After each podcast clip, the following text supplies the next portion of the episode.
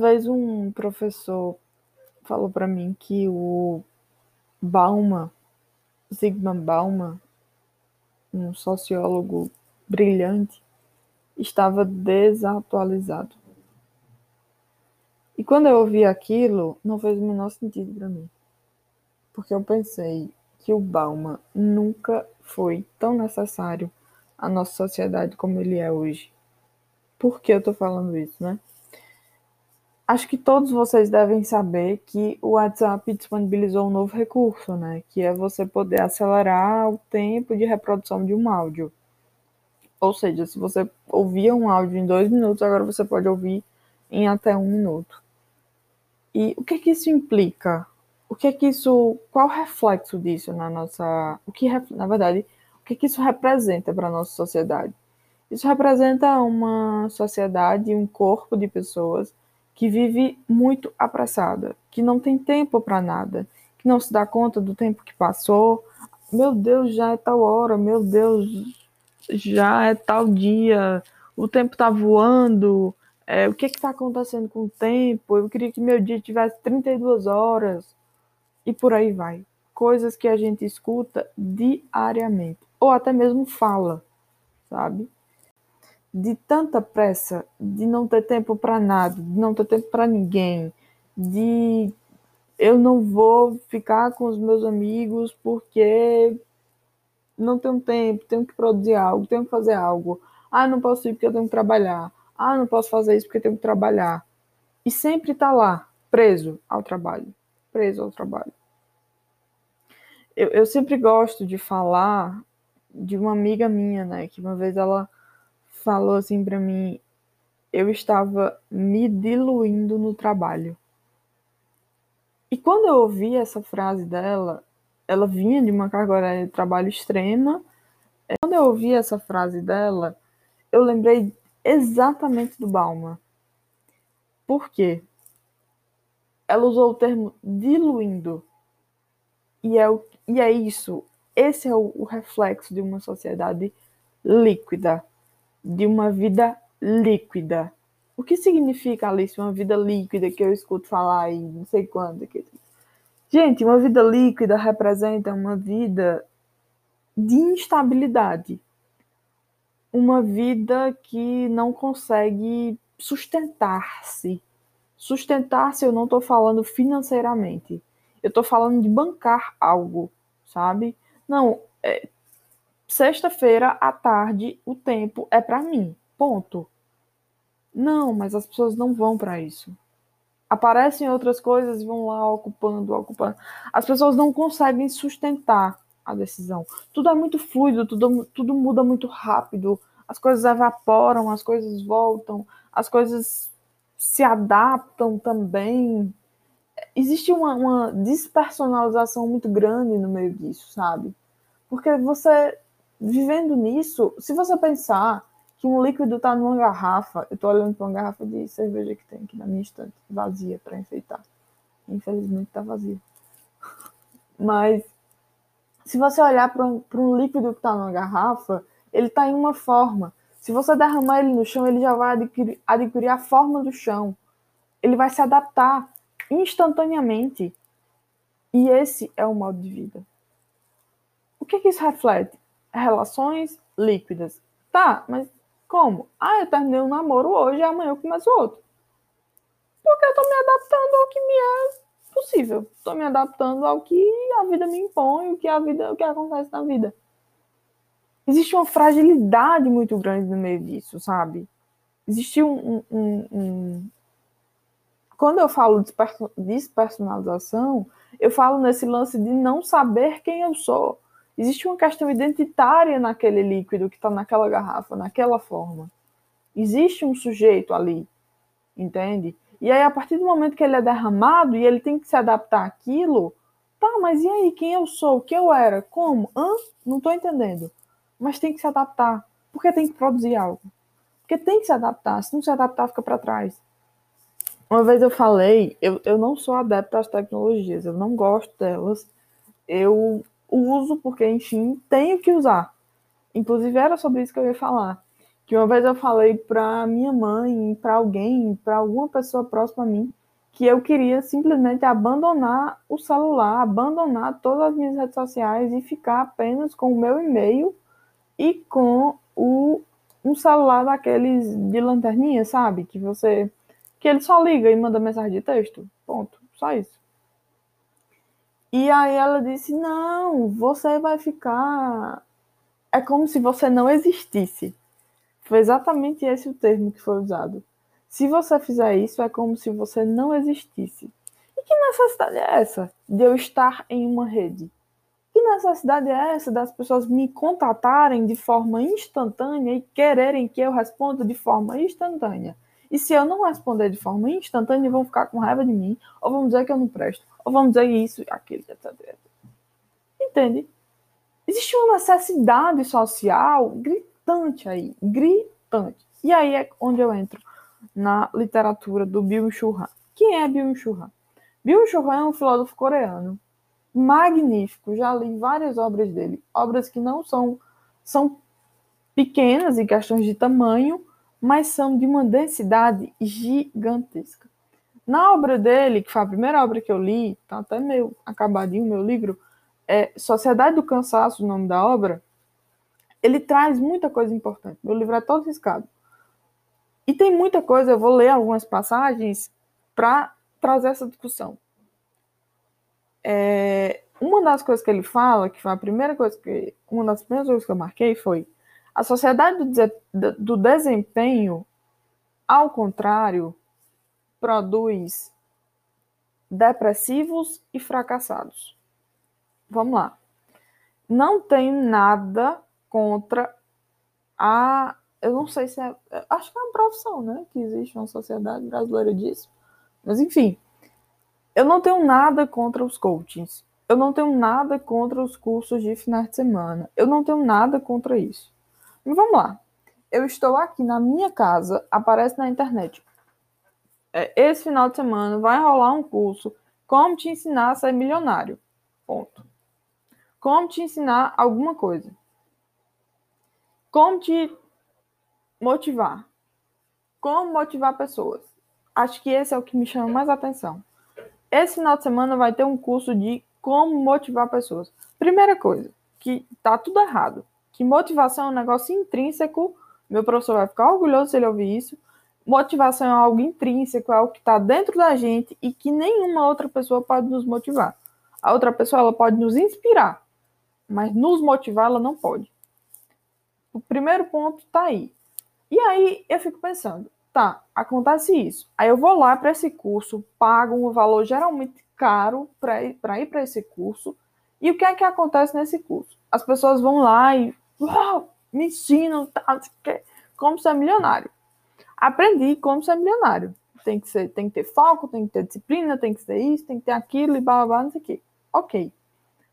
É, nesse mesmo curso, você tem que traçar uma meta para até quando você tem que estar milionário. O que é que acontece? Chega no dia dessa meta, no, no, na data em que você estabeleceu, e você não ficou milionário. Você ficou mais pobre do que você já era. O que é que isso gera? Uma sensação de fracasso inexplicável. E aí, aquela pessoa que deu o curso de final de semana, ela não vai estar lá contigo para te sustentar. E aí é a minha grande crítica aos cursos de final de semana e a, aos profissionais, que eu não sei, né, como é que eles se intitulam, mas essas pessoas que dão esses cursos aí é, de coaching, de, enfim, eu não tenho nada contra a prática séria. Inclusive, tem um professor, um grande amigo meu, que é coach, que é formado em vários cursos e fez cursos de anos, enfim, várias coisas que é magnífico, assim, a forma como ele utiliza essa ferramenta. O que me incomoda é esse lance do, da banalização mesmo. De que todo mundo pode se tornar coach e que todo mundo pode motivar pessoas. Todo mundo pode ensinar todo mundo a ser milionário. Gente, não tem como. Não tem como. Porque fosse assim, não existia miséria no mundo, né? Não existia.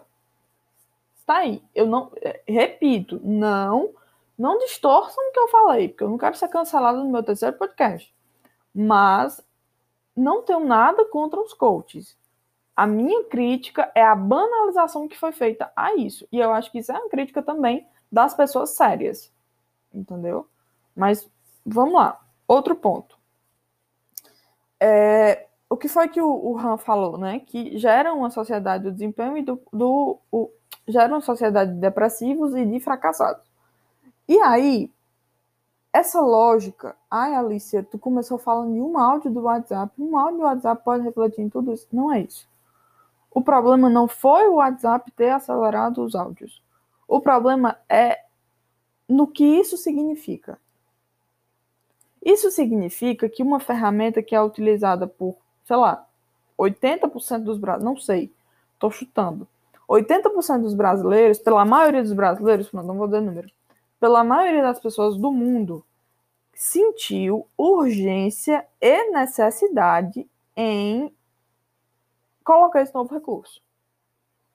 Porque se não tivesse necessidade, tinha deixado do jeito que estava. Ok? Se eles não tivessem percebido que as pessoas estavam sem tempo, que as pessoas não estavam ouvindo os áudios completos, que as pessoas estavam. Acho que, o, que as pessoas não estavam ouvindo os áudios, eles não teriam feito isso. Entende? Eles não teriam feito isso. Por que, que as pessoas estão fazendo isso? Por que, que as pessoas não estão ouvindo os áudios? Por que, que as pessoas não estão ouvindo os áudios por completo? Porque as pessoas não têm tempo para isso.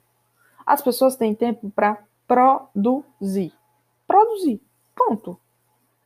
A sociedade do cansaço como Byung-Chul Han muito bem explana, é uma sociedade do desempenho. É uma sociedade que eu tenho que estar fazendo algo o tempo inteiro, o tempo inteiro. É uma sociedade que não tem espaço para o ócio, que não tem espaço para o descanso, que não tem espaço para o lazer, que não tem espaço para a família, que não tem espaço para ninguém. Só tem espaço para a produção. Alice, mas por quê, hein? A gente vive num sistema capitalista para o sistema capitalista, o que importa é o lucro. As vidas não importam. Como eu estou, com quem eu estou, se eu estou feliz, se eu estou angustiado, se eu estou tomando remédio, se eu não estou, não importa. Só importa se eu estou produzindo. E aí eu lembro muito bem é, de. Já vou lembrar aqui da história da loucura, né? Que antigamente, é, lá em 1800 e tal, para aquela época, é, as pessoas que eram colocadas nos hospitais, que eram internadas, eram todas as pessoas que não produziam. Eram todas as pessoas que. E, e é esse mesmo termo que é utilizado. Eram todas as pessoas que não contribuíam em nada para a sociedade. E aí vamos pensar que hoje, 2021, alguns séculos depois, quem são as pessoas que são é, deixadas de lado, esquecidas, é, desvalorizadas. São as pessoas que, por algum motivo, é atribuído alguma patologia a elas. Alguma doença a elas. Esse é o ponto. E aí cabe a gente pensar assim, né? Será mesmo que a gente evoluiu alguma coisa? tanta gente fica aí vangloriando, não sei o que, não sei o que, tecnologia, blá, blá, não sei o que. Mas será que a gente evoluiu enquanto ser humano em alguma coisa? Tenho as minhas dúvidas. Avançando para o que o Byung-Chul trata, é, tem uma coisa que ele fala aqui no livro que é assim: o que causa a depressão do esgotamento não é o imperativo de obedecer apenas a si mesmo, mas a pressão por desempenho. Não é o fato de, ah, eu tenho que produzir alguma coisa. Não. É você abrir seu Instagram, ver que alguém está produzindo e sentir automa se sentir automaticamente pressionado a produzir também. É isso que causa esse esgotamento. É essa, essa, essa cobrança que você acha que é invisível, né? Que você acha que, que não existe, que você acha que é inconsciente, etc, etc. Essa cobrança social. E aí ele vai falar da síndrome de burnout, mas eu não vou falar aqui porque as pessoas vão querer se diagnosticar e esse não é o intuito. Mas não era nem para ter falado da síndrome, né? Porque aí a internet tá aí para pesquisar. Mas você não tem essa síndrome até que você vá a um psiquiatra, a um psicólogo para fazer uma avaliação psicológica, para fazer alguma coisa. Você não tem essa síndrome até que você passe por um médico, por, por, por um profissional de saúde e ele lhe diagnostique com essa síndrome. É, é, é importante ressaltar isso, né? É, tem outra coisa que ele fala que eu acho genial. Isso para mim é o que me chama mais a atenção. O sujeito de desempenho encontra-se em guerra consigo mesmo. Gente, olha o peso disso. O sujeito do desempenho encontra-se em guerra consigo mesmo. Você acorda e você não quer fazer nada. Mas você tem que ir. Você se obriga a ir. Sabe? Vou falar de mim, né? Teve semana passada, quarta-feira da semana passada, inclusive. Eu acordei e não queria, eu não estava disponível para assistir aula. Eu não conseguia assistir aula eu não queria levantar. E não era, sabe? Sabe aquele negócio que ele gruda na cama e que tem um negócio além ali da preguiça e tal. Porque preguiça a pessoa tem que levantar todo dia, pelo menos eu tenho, né? É, e aí a pessoa. Eu fiquei. Eu não vou assistir aula hoje. Eu não vou assistir, eu não consigo assistir aula hoje. Mas eu passei assim em torno de uns 20 minutos nessa guerra comigo mesma, que eu mesma me obrigava a levantar, não estando bem para ir assistir aula, até que eu me desse conta de que eu não deveria vir. Que não ia adiantar de nada. Eu ia simplesmente sentar em frente ao computador e não ia servir de nada. Eu ia estar lá feito um robô apenas assistindo. E o quanto isso é adoecedor, né? O quanto isso é é, até mesmo difícil de lidar. Porque o sujeito ele tem que brigar com quem ele é, tem que brigar com os seus próprios desejos, sabe? Isso é meio bizarro, muito bizarro. Avançando. Por último, né? O último trecho que eu vou tirar do livro. Ele fala que a sociedade do cansaço é uma sociedade do doping. O doping possibilita, de certo modo, um desempenho sem desempenho. O que é o doping? É você se drogar, né? É você, sendo bem direto, é você utilizar de alguma forma algum, algum, algum tipo de, de substância que seja estimulante. Café, energético, aqueles comprimidos aí que eu não sei, né? Enfim, coisas que você use para até aquelas coisas que não, mas é natural. Ah, não, não. Tudo isso que você usa é doping. E aí eu acho muito interessante quando você quando ele fala que o doping, com o doping, né, fazendo uso do doping, você desempenha algo, mas sem desempenho. Entende? você faz. Porque você está sob efeito de algo. Mas você faz em extremo sofrimento. Ou você pode até não sentir esse extremo sofrimento agora, mas as consequências vão vir depois. Vão vir quando for tipo no meio da semana e você disser, meu Deus, eu não aguento mais assim. Você tiver esgotado e esse doping não servir mais. Esse cafezinho não servir mais esse energético não serve mais. Você vai tentar desempenhar e você não vai conseguir. Porque essa é a lógica da sociedade do cansaço. É você se desempenhar, é, se, é você se dopar cada vez mais, cada vez mais, cada vez mais. Com droga, oh, com droga não, gente, pelo É, café é droga, né? Não, não deixa de ser. com café, com energético, com várias coisas e perdi o raciocínio. Mas é isso. Mas, inclusive, eu tinha parado para pensar sobre essa minha perca de raciocínio durante uma coisa, né? Que eu tô falando uma coisa, isso não acontece só aqui, isso acontece na maioria das minhas conversas. É, eu tô falando uma coisa e do nada eu esqueço. Quero que eu ia falar. Mas é porque é tanta coisa passando pela minha cabeça que não tem espaço para aquilo que eu não falo imediatamente. Sabe? E isso, isso tem, isso pauta de terapia, inclusive. Mas não vou dar spoiler da minha terapia, não, porque, né? Enfim. Vai que meu terapeuta escuta, né? É, eu acho que é isso. Eu acho que a reflexão que eu queria trazer era, é, hoje era essa, sabe? Sobre esse espaço. Sobre esse lugar de. Por que essa necessidade de produzir, de acelerar, de viver? Cara, gente, a pessoa não tem tempo mais para dormir não tem mais tempo. Eu lembro que na época em que eu fazia cursinho, porque eu já fiz cursinho, sabe?